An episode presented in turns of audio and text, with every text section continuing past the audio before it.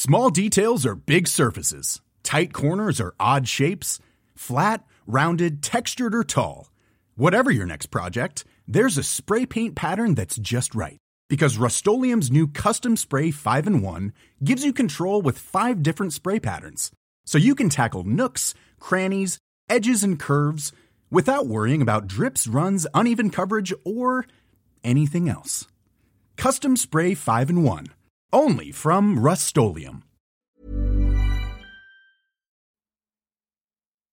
El demonio de la mina, parte 3. Basado en una experiencia anónima. Adaptado por Tenebris para relatos de horror.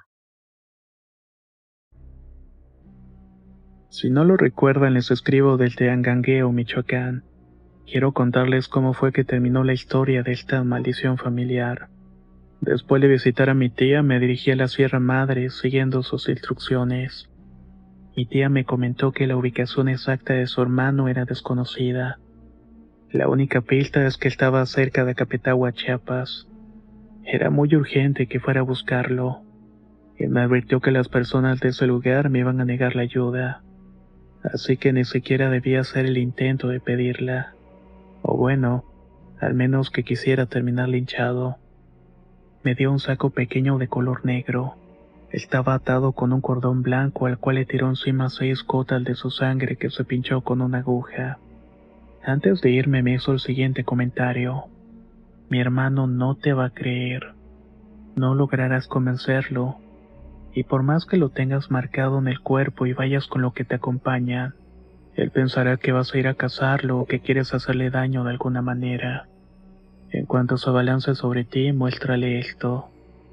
No lo pongas nunca en tu mano derecha y ni se te ocurra guardarlo en tu bolsillo derecho.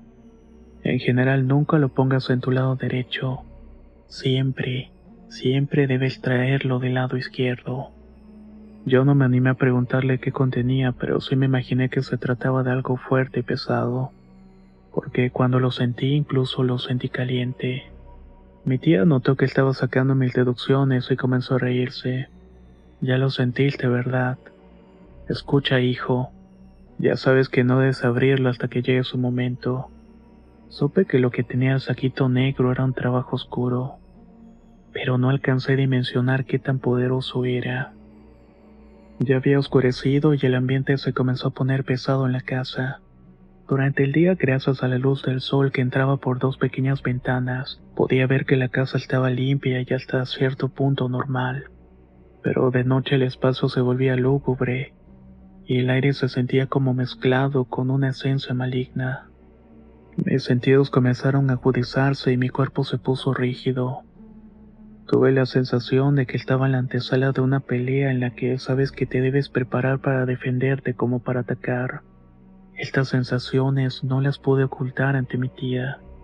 Volvió a cambiar su semblante a uno de carácter fuerte y me dijo, ¿Quieres pasar aquí la noche y ver por qué me tienen tanto miedo la gente? Muy bien, solo prométeme que no vas a interferir y tampoco me vas a atar cuando esté indefensa. Yo le contesté que no quería presenciar nada, porque de alguna forma imaginé el tipo de actos que podía realizar, y que iban en contra de mis principios de ver el mal sin intentar detenerlo. Lo único que quería era que me dejara tomar un baño y me iría de ahí lo antes posible. Su respuesta fue que tenía como máximo las dos de la mañana para retirarme hasta la salida que daba a la autopista, la cual estaba a unos 40 minutos de donde me había dejado la camioneta. Todavía faltaba que cruzara el campo de siembra para llegar a la iglesia donde me dejó la camioneta. En ese momento eran las 10 de la noche. El agua iba a tardar unos 20 minutos en calentarse. Pensé que sí me iba a dar tiempo para que lo que tenía que hacer. Le respondí a mi tía que estaba bien y que no pensaba demorarme. Entonces ella me preguntó, ¿sabes por qué te digo esto? Yo le contesté que lo sabía Sé que no eres la única bruja que anda por aquí. Sé que a estas alturas deben estar otras alertadas de mi presencia. Y sé que me dices esto únicamente porque somos familia. Pero ellas también son tu familia. Por algo me quisiste tentar a quedarme a ver tu trabajo. Querías probar si ya me había dado cuenta de que no eres la única bruja. Y si no lo supiera me hubiera dejado tentar por la curiosidad y seguramente no voy a salir vivo de aquí. Tu altar mesa de ofrendas está tapado, pero nunca se te ocurrió que yo iba a darme cuenta de tu sabbat. Tía, no soy idiota. A estas alturas ya deberías haberte dado cuenta. Mi tía se quedó en silencio por un momento con una sonrisa en la cara. Luego me respondió, no, no eres tonto. Tengo que salir al cerro por algo. Espero que cuando regrese no estés aquí porque mis hermanas no van a tardar mucho en llegar. Sin agregar otra cosa, salió por la pequeña puerta que estaba al final de la casa sin siquiera voltear a verme. Puse a calentar el agua en el fogón y me bañé en menos de cinco minutos. Salí corriendo lo más rápido que mis piernas y mi edad me lo permitían hacia la iglesia del padre Abraham. Mientras iba medio camino se me nublaba la vista y sentí mucho agotamiento. Al llegar le toqué la puerta de su oficina porque noté que había luz por debajo. Imaginé que podía ver a alguien y tuve razón. El padre Abraham salió a abrirme muy preocupado y me preguntó si estaba bien, que si me había hecho algo mi pariente. Yo todavía estaba jadeando y con el poco aire que pude contenerlo respondí que no. No, padre, tenemos poco tiempo. Ya sé dónde debo ir, pero tampoco pienso abandonar este lugar a su suerte. Vamos a cazar a esas condenadas brujas, padre. Ayuda. En la cara del padre pude ver mi propia seguridad, así que sin titubeos me dijo, ¿qué es lo que necesitas? ¿Y cómo te ayudo? Voy a necesitar estas cosas, le contesté. No voy a mencionar los ingredientes, pero sí mencionaré que no se trata de algo malo. El padre me escuchó con atención y se quedó unos segundos pensando y me respondió, Mira, tengo la mayoría, pero algunas cosas no. Podría pedírselas a mi sancristán o a la gente del pueblo si les digo para qué son. No se van a negar y las van a donar sin problemas. A mí no me pareció tan buena idea decirle a toda la comunidad ya que entre la misma gente estaban las brujas. Y eso era como ponerlas sobre aviso. Pregunté si entre los feligreses no tenía gente de entera confianza. Él me respondió que sí, que justo en ese momento estaban en la capilla Martita de las de la adoración nocturna. Señoras que eran de su total confianza. Entramos a la capilla y al vernos las señoras que ya eran de la tercera edad nos saludaron. El padre me presentó diciendo que yo era sobrino de los nahuales. Las señoras me miraron con un repudio que no quisieron disimular pero enseguida el padre les hizo saber que yo no era como ellos, y que al contrario, iba a ofrecerme ayuda para que se deshicieran de esas malditas mujeres del demonio. Y entre esas mismas mujeres estaba mi tía. También les mencionó que yo era pupilo de uno de sus amigos franciscanos, y que si tenía ese respaldo entonces él no era nadie para dudar y ofrecerme su ayuda. El semblante de las señoras cambió por completo luego de estas palabras. Se notaba que tenía mucho respeto por su párroco y obedecían en todo. Desde donde estaba noté que dos de las señoras tenían una cruz Tao en el cuello. Así que les dije paz y bien señoras. Sé que mi aspecto les puede causar ciertas dudas por mis tatuajes y barba, pero créame que quiero ayudarlas a ustedes y a su comunidad. Yo desconocía que tenía parientes en esta zona hasta hace muy poco. No puedo decirles que me trajo venir a consultarla, pero no es nada malo. El padre Abraham sabe muy bien el motivo de mi visita. Y bueno, dejando de lado esto, pude darme cuenta de que mi tía, junto con otras mujeres, están haciéndole mucho mal a su pueblo y quiero ofrecerme ayuda. No las vamos a matar porque eso no es algo que nos corresponda decidir a nosotros. No había terminado de hablar cuando una de las mujeres me interrumpió algo molesta diciendo, si no las vas a matar entonces ¿cómo las piensas detener? De nada sirve que sigan vivas. En ese momento el padre intervino para decirle que solamente Dios tiene la autoridad para enjuiciarlas. No podemos ponernos a la par de Dios.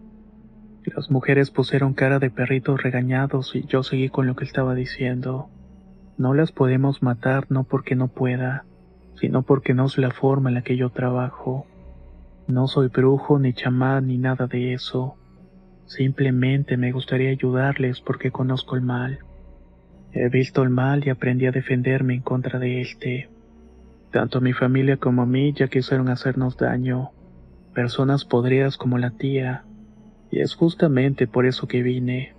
porque actualmente hay un mal sobre mi familia y mi tía tal vez tendría información que podía ayudarme. En fin, no las vamos a matar, pero las vamos a poder alejar. Las dejaremos en la capacidad de hacer daño quitándole sus poderes.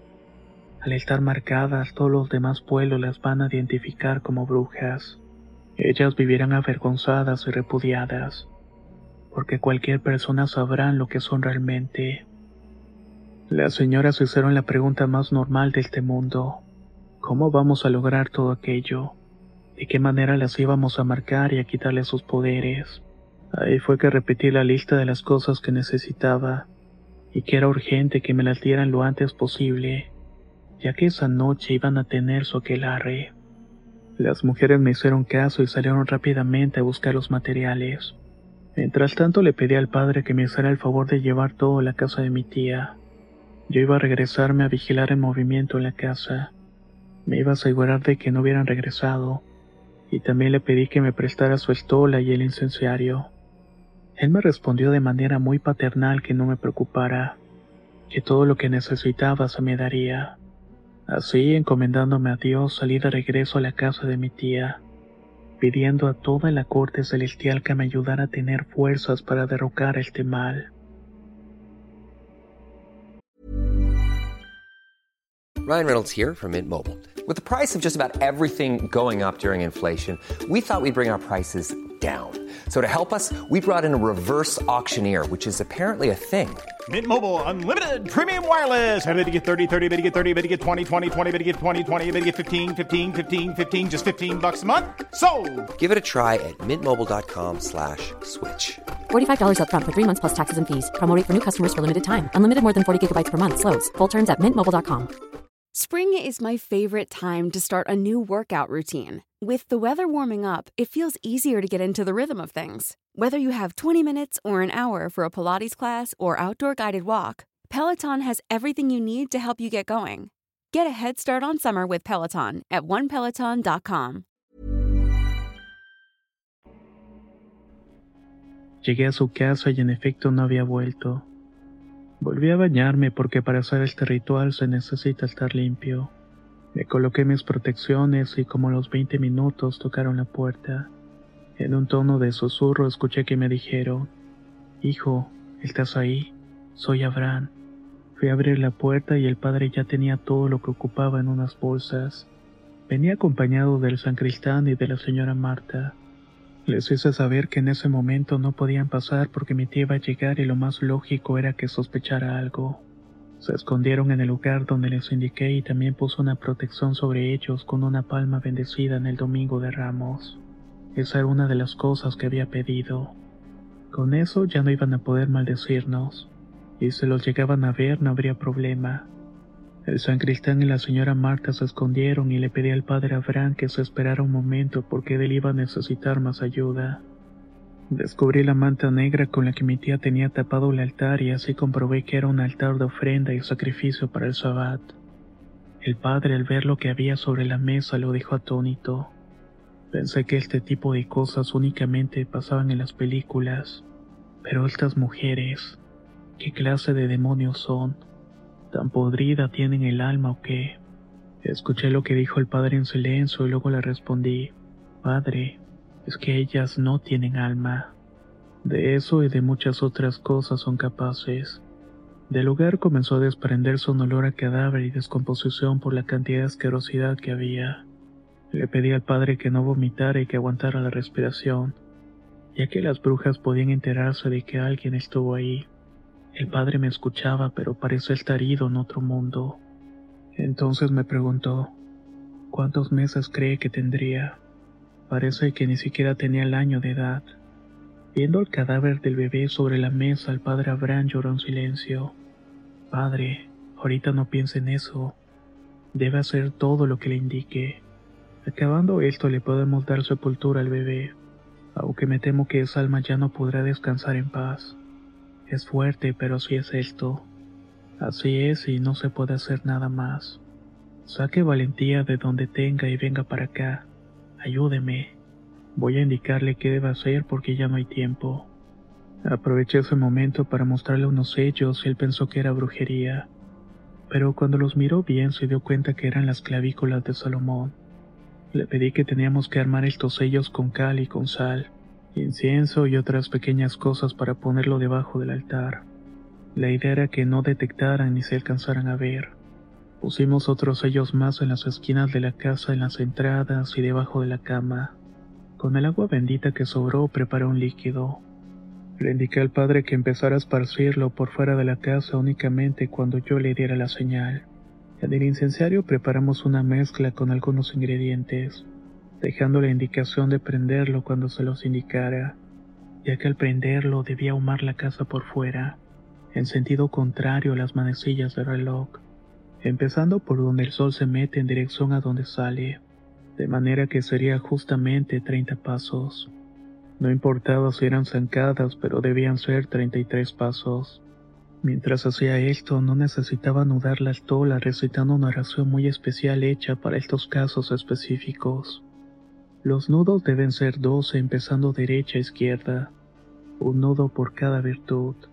Después de terminar de anudar la estola, se tenía que ir colocando en el suelo una semilla que previamente estaba preparada. Con ella se dibuja un símbolo. Esta es la forma más poderosa para llamar a un serafín que nos protegería y que también nos iba a estar ayudando durante todo el proceso. Justo el serafín con el cual trabajo es el arcángel Arrael. Terminando de darle las indicaciones al padre y explicándole todo al pie de la letra, le pedí que fuera a esconderse con los demás. Él se encargaría de hacer los nudos, Marta de esparcir el agua y el sancristar de ahumar con el incienso. Solo hasta que yo se los indicara debían salir del escondite. Si antes llegaban a escuchar o ver algo que los asustara, no debían acercarse ni siquiera por la curiosidad. Luego de quedarse unos segundos en silencio, el padre preguntó, Seguro que vas a estar bien. No sabemos cuántas son, y si se dan cuenta y te atacan. Yo solamente le respondí, Padre, confíe, todo nos va a salir bien pero en caso de que note de que algo falla, corran. Váyanse y mientras escapan de aquí, rieguen el agua a su paso.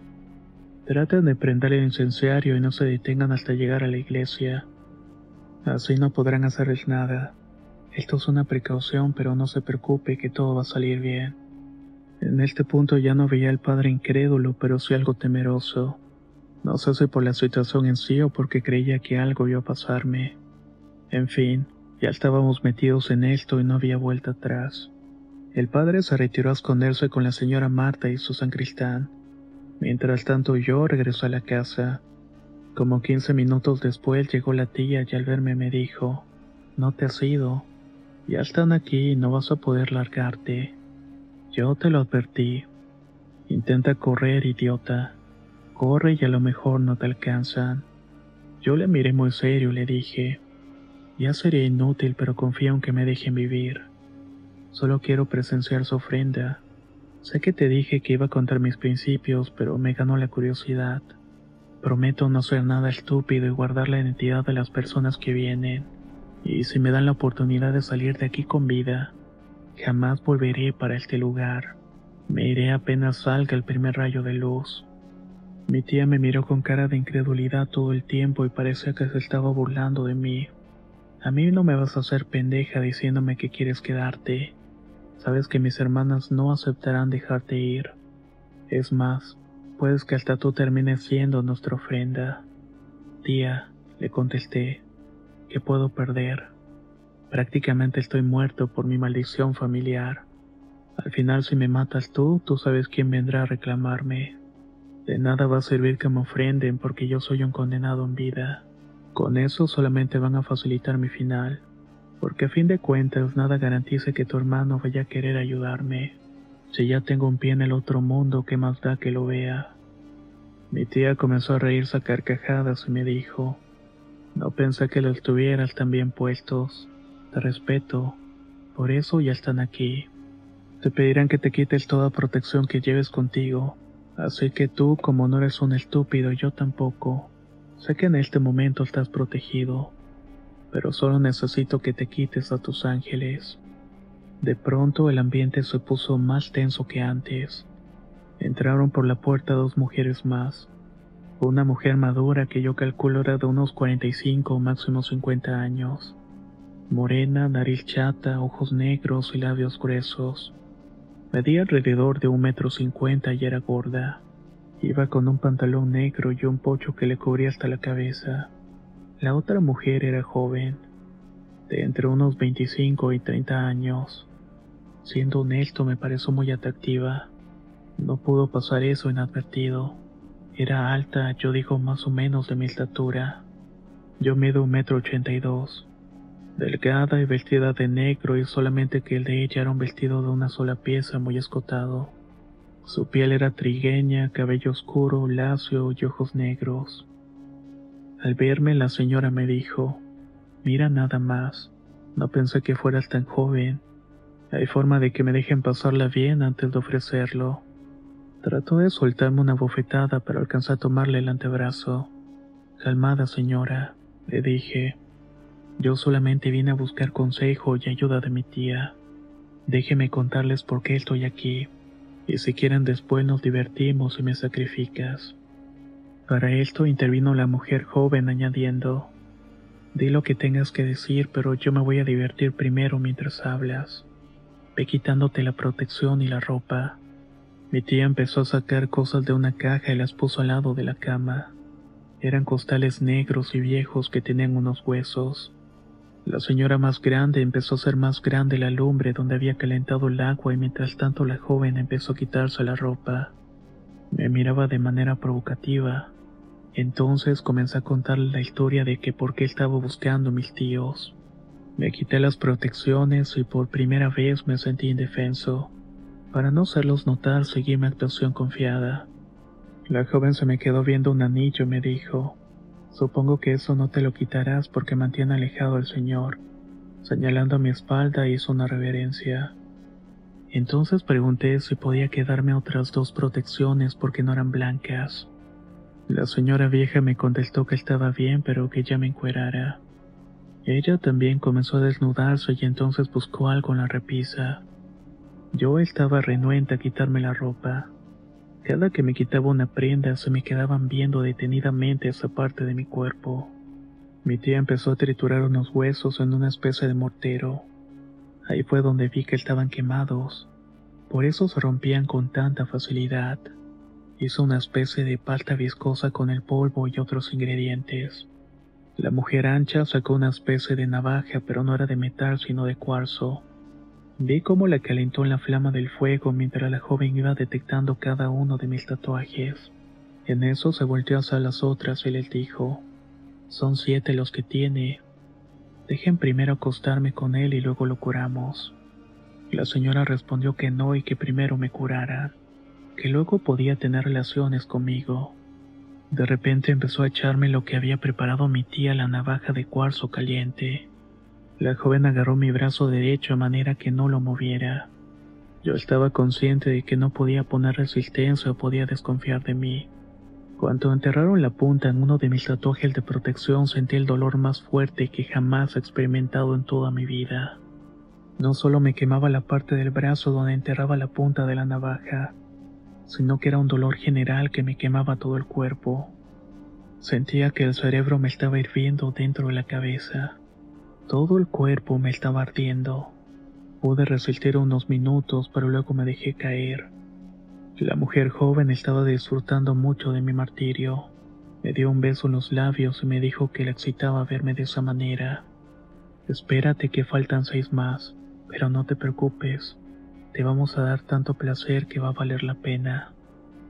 El dolor que experimenté fue tan grande que de verdad me sentí entre la vida y la muerte pero en medio de esta tortura lo único que podía pensar era que ojalá no se me acercara el padre y los otros dos, que ojalá atendieran las indicaciones que les había dado y no cayeran en pánico.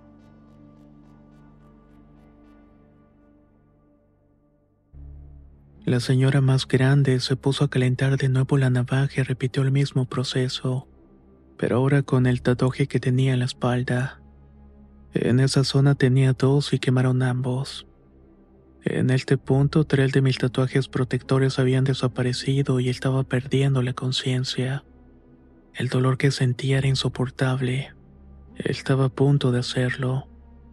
En ese momento, antes de que me quemaran otro, mi tía gritó, Esperen, ahorita terminan. No creo que se vaya a ningún lado o que vaya a hacer algo en contra de nosotras. Solo mírenlo. Ni siquiera puede mantenerse de pie. Además ya es hora y debemos empezar.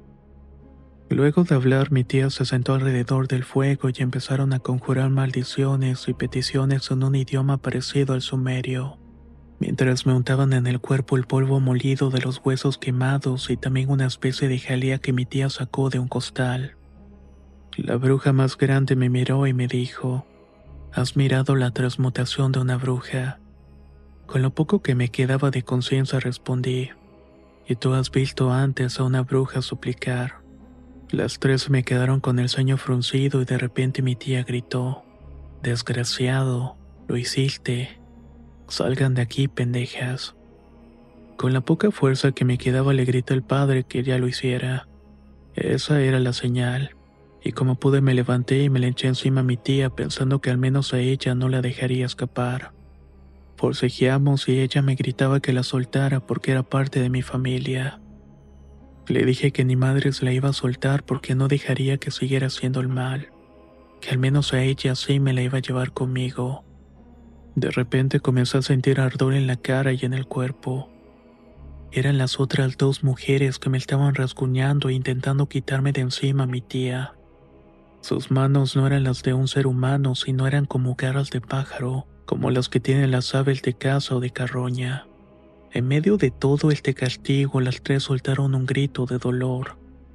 ¿Qué estás haciendo? Déjanos en paz. Nosotros no te íbamos a matar, te íbamos a dejar ir. Yo soy tu tía. ¿Cómo me crees capaz de matarte si somos familia? Corrí a una de las ventanas para abrirla y noté que el padre y los demás ya estaban haciendo lo que les había indicado. Estaban vertiendo el agua, ahumando la casa y haciendo los nudos. Al girarme a ver a las brujas noté que estaban petrificadas y asustadas. La más joven me dijo que no le hiciera nada, que iba a dejar que le hiciera lo que quisiera, que iba a dejar a su marido y que nos íbamos a ir lejos de ahí, que había visto la forma en la cual la estaba mirando. Eso me dio mucha risa y solamente le dije que lo único que sentía por ella era asco. Además yo sabía perfectamente que esa no era su apariencia natural. En ese momento intervino la otra señora diciéndome que me podía curar las heridas y que también me podría ayudar en todo lo que quisiera. Era más que obvio que no iba a dejarla salir de la casa por más que me ofrecieran todos los tesoros del mundo. Con la mirada de terror mi tía gritó que por qué lo habíamos traído que cómo era posible que las iba a matar, si ella no tenía la intención de matarme. Cuando volteé a ver a mi tía había una luz cegadora muy cálida y limpia. Esa era señal de que el arcángel estaba aquí. Él tiene la categoría de serafín como en algún momento lo fue Lucifer. Como ya les dije en otra ocasión, los ángeles no tienen una forma humana como todos creen, y mucho menos los de la alta jerarquía. No puedo describirle su manera de entendimiento humano como se veía. Lo que más puedo acercarlo es que era una especie de luz, pero una luz líquida con una forma de seis alas resplandecientes, llena de pequeños diamantes que realmente eran ojos. Las tres empezaron a gritar de manera desesperada mientras veían al Sancristán y a Marta haciendo todo lo que les había indicado.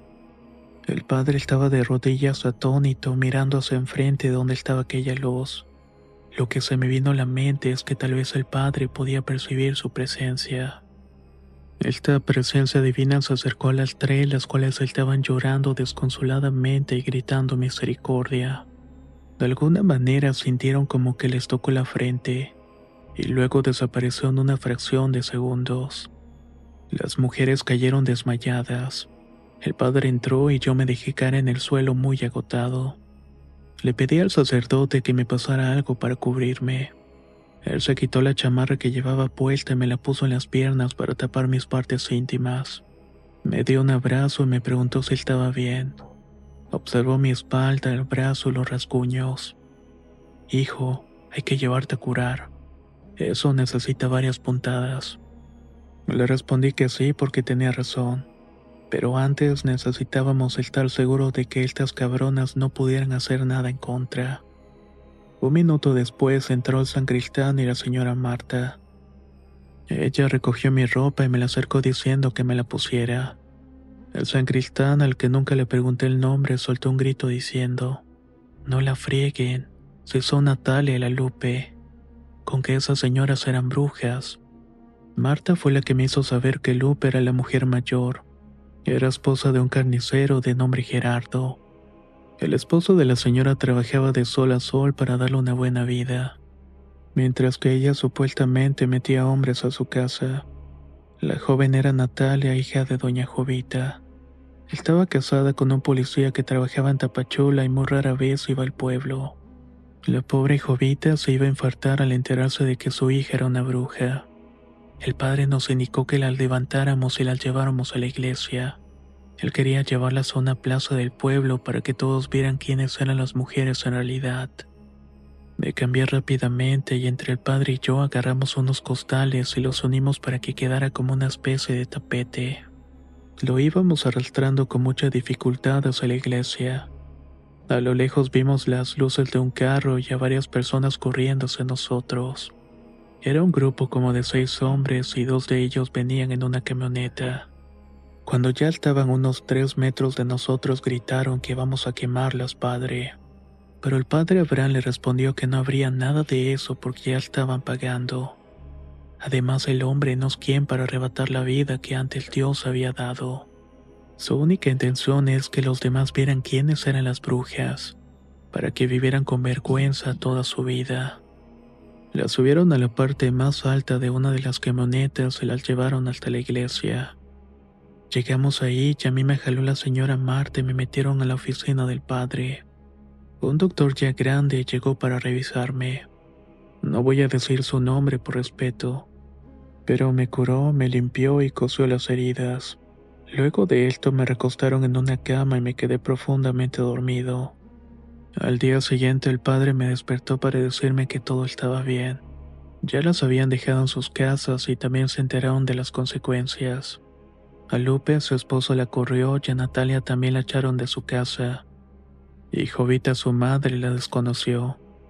Mucha gente del pueblo intentó correrlas, pero cuando las acercaban a los límites gritaban que no podían irse, que en cuanto dejaban el terreno del pueblo se verían viejas y deformes. Habían hecho un pacto en donde si salían del pueblo iban a morir. Estaban condenadas a quedarse en este lugar. También le dijeron a la gente que ellas ya estaban marcadas y que no les quedaba tanto tiempo para vivir. Lo único que les pedían es que si les quedaba algo de piedad era que las dejara morir en paz.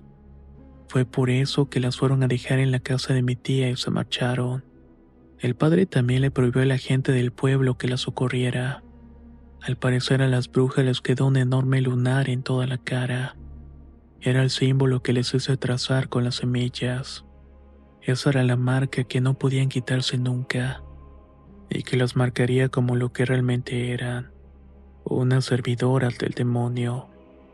Fue entonces que me puse a explicarle al padre que todo el ritual fue para dejarlas indefensas.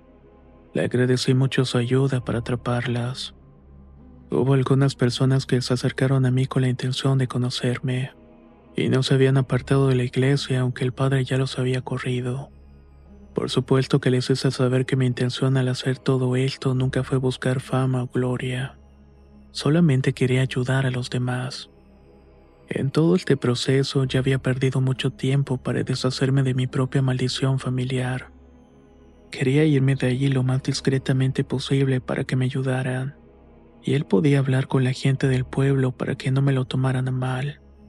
El sancristán entró en ese momento con la cobija y me la puso encima para taparme como lo haría una madre con su hijo. No se preocupe, joven, el padre y yo lo vamos a acompañar hasta la camioneta. Lo vamos a dejar con todas sus cosas. Nadie ha agarrado nada. Al contrario, creo que le lavaron su camioneta y le dejaron comidita. El padre salió y escuché que le decía al pueblo que me agradecieran. Pero nadie ahí buscaba reconocimiento, sino más bien el anonimato.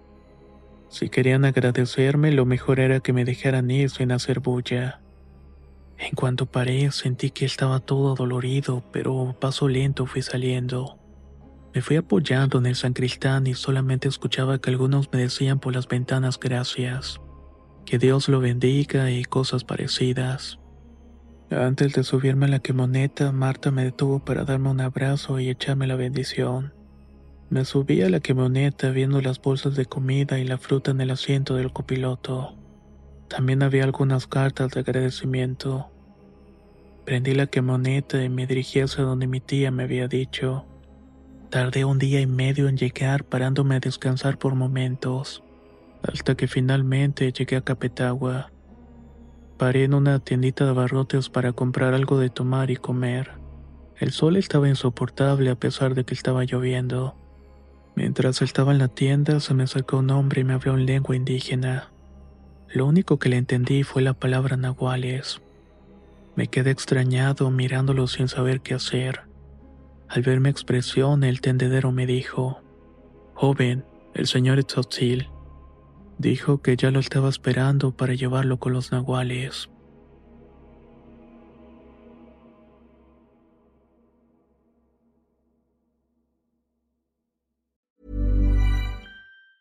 If you thought the only way to get a more defined jawline with natural looking results was through surgery, think again. Juvederm Volux XC is a non surgical injectable gel filler that improves moderate to severe loss of jawline definition and can help you achieve natural looking results with little downtime. Even better, this improved definition lasts up to one year with optimal treatment. No maintenance required. Improve jawline definition for a smooth, sculpted look with Juvederm Volux XC. For important safety information and to find a licensed specialist, visit juvederm.com. That's J U V E D E R M.com. Not for people with severe allergic reactions, allergies to lidocaine, or the proteins used in Juvederm. Common side effects include injection site redness, swelling, pain, tenderness, firmness, lumps, bumps, bruising, discoloration, or itching. There's a risk of unintentional injection into a blood vessel, which can cause vision abnormalities, blindness, stroke, temporary scabs, or scarring. Talk to a licensed specialist to find out if it's right for you.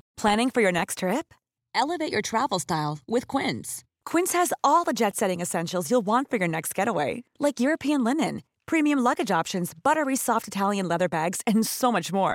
And is all priced at 50 to 80% less than similar brands. Plus, Quince only works with factories that use safe and ethical manufacturing practices.